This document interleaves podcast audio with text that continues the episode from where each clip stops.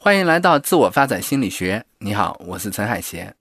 如果把思维比喻成一条河流，一条河要流动起来，需要有三个条件：河流落差产生的张力，控制河流走向的河道和不断补充的源头活水。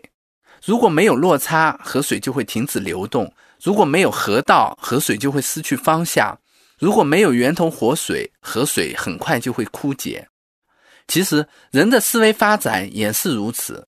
张力就是目标，河道就是行动的方法，源头活水呢，就是我们跟现实的接触。如果没有目标，人就不会有行动的张力；如果没有方法，目标就只会制造焦虑，而不会引发有效的行动。而如果没有跟现实的接触，那思维就会变成我们头脑中僵固的规则，而不会有什么发展。所以，我们的课程也会从目标、方法和现实的接触这三个方面来讲怎么发展我们的思维。今天我们就来讲讲目标和张力。什么样的思维能够产生持续的行动的张力呢？对于改变而言，经常会遇到的一个问题就是改变很难持久。曾有一个读者写信跟我讨论改变的事儿，他已经颓废了一段时间了。为了让自己不那么颓废，有一天他就发誓要改变自己。他说：“当天我就制定了满满的计划，一项项高效率的完成了。第一天我很开心，第二天下午我觉得有点累，没有完成当天的任务，我很沮丧。第三天我又开始拖延，当天一项任务都没有完成。第四天我开始思考这么做有什么意义？我的生活就是不断完成任务的过程吗？”这些无趣的任务又有什么意义？哦，意义！看来我缺少一点价值感，一点奋斗的理由，一点梦想。于是我花很长时间思考，诸如我的梦想是什么，我活着是为了什么这样的问题。我开始关心起人生意义来。我觉得这个读者对人生意义的寻求，也不会帮他走出怪圈。而会变成又一轮颓废、拖延、沮丧和振作的开始。也许你也有过这样的循环：打满鸡血，一鼓作气，再而衰，三而竭，最后又回到了颓废的状态，等着下一次再打满鸡血。这样的循环多了，就算有了动力，我们也会怀疑：改变是可能的吗？那么，这个读者的问题到底在哪呢？也许你想到了，他需要有一个目标。但其实这个读者也是有目标的，他的目标就是我不想让自己这么颓废，所以他去思考梦想和意义的话题，就只是为了让自己不那么颓废。可是这个目标为什么没能给他带来持续的动力呢？我很喜欢的一本书叫《最小阻力之路》，作者罗伯特·弗兰茨，他原来是个作曲家。后来，根据自己的创作经验，开始开发创造力的课程。在这本书里，作者区分了两种产生张力的结构：创造的结构和解决问题的结构。他说，只有创造的结构才能产生持续的张力，而解决问题的结构是没有持续张力的。创造的结构是怎么样的呢？就像画家画一幅画，或者作曲家想做一首曲子。他有一个确切的东西，想要把它做出来，这就是创造的结构。反之，如果你用的不是创造的结构，而是解决问题的结构，你就会陷入像刚刚我们所说的读者那样的困境。他的目标是别这么颓废了，可是他的动力不是来自他的目标，他前面没有类似完成一幅画这样确切的东西。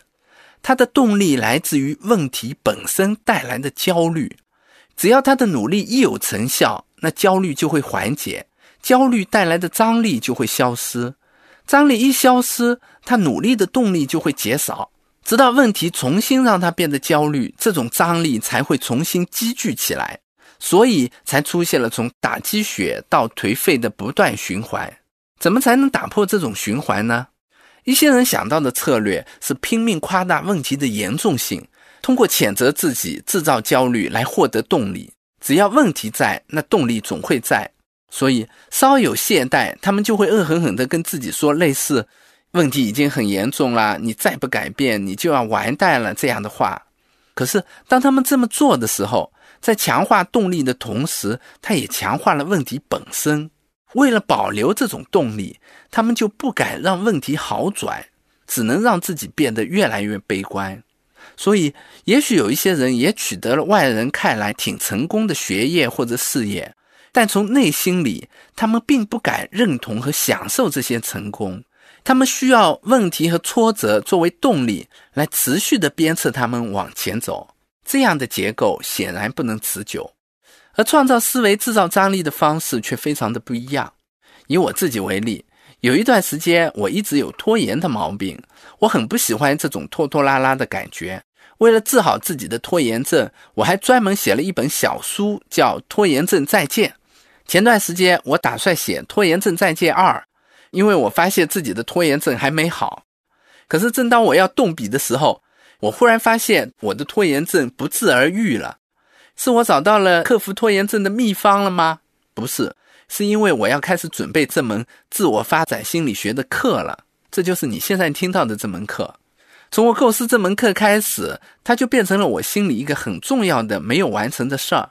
我读书啊，收集资料啊，我的脑子里都在想它。我又变得紧张又有效率了。这跟我凭空想怎么克服拖延症的方法是非常不同的。如果让我凭空努力，哪怕我想出再多克服拖延症的方法，也不会有效。为什么创造性思维会产生足够的张力？最小阻力之路的这个作者啊，他给出了一个意料之外但又在情理之中的答案。他说是因为爱。我觉得还是有道理的。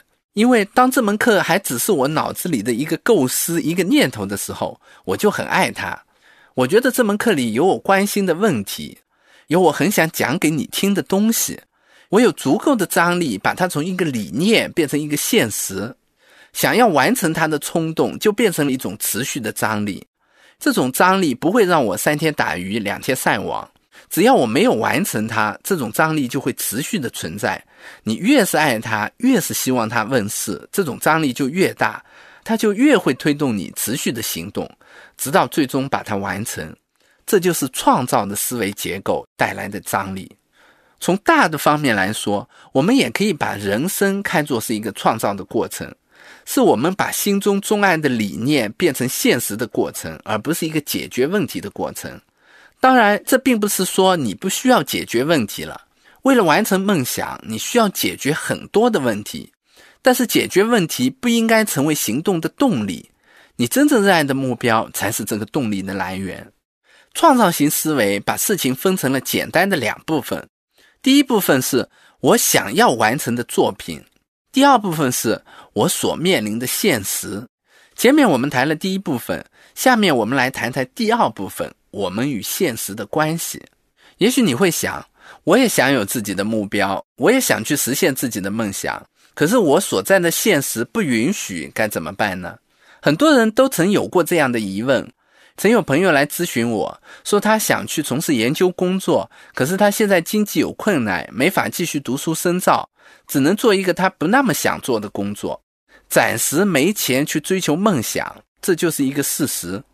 创造思维不是让我们去忽略现实，因为只有正视现实，你才能实现自己想要创造的东西。相反，创造性思维会让我们用一种不同的目光去看待现实。创造性思维会把这个事实看作是创造的条件限制。如果我遇到了这样的限制，那我就要想办法去解决它。而解决问题思维会把这个限制看作是目标是否成立的前提。如果我遇到了这种限制，那也许我就应该去放弃目标。这是两者的区别。一个创造性思维的人可能会想：我想要继续去读书深造，可是我现在确实没钱。怎么才能实现我读书深造的目标呢？如果钱真的是我创造的前提条件，那我就要先去挣钱。当他在挣钱的时候，他是知道自己为什么这么做的。可是，一个解决问题思维的人会想：现在我连钱都没有，还谈什么读书深造？这压根不现实。于是，他就放弃了自己的目标。这就是创造性思维和解决问题思维的根本区别。创造性思维是以目标来思考现实，先想我要什么，再想现实是怎么样的，环境能够提供什么，再去想办法弥补目标和现实之间的鸿沟。而解决问题思维是以现实来思考目标，先去想环境能提供什么，再来想自己的目标是不是实际的，该树立什么样的目标。大部分人都是从现实出发去思考问题，而不是从想要的东西来思考现实。当他们这么想的时候，自然就没有办法突破现实的限制，也就没有持续的张力了。说到这儿，我们要回头来总结今天的课。今天我们讲了，只有创造性思维才能产生持续行动的张力，创造性目标制造了张力，而张力能够产生持续行动的动力。帮助我们去有效的应对和组织现实。打个比方，创造一个东西就像生一个孩子，生孩子的过程并不需要你强迫自己努力，你只要爱这个孩子就可以了。另一方面，创造也需要我们去认清现实、加工现实，而不是逃避现实。创造性思维为我们制造了张力，可是怎么把这种张力变成我们持久的行动力呢？下节课我们就来继续讲讲这个问题。我为你准备了一张知识卡片，附在文稿里。如果你觉得有收获，欢迎你把课程和卡片分享给你的朋友。我们下节课再见。